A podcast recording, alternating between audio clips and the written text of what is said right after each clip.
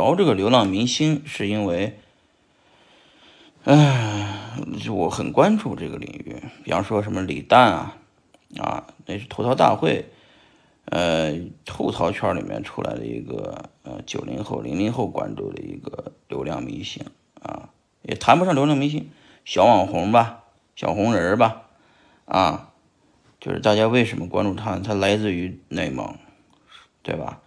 属于是流浪在这个大城市的边缘人，嗯，可以说是连份稳定工作都找不着啊。但是呢，通过一次脱口秀的一次表演啊，最后努力啊，活成了他最不想成为的样子啊。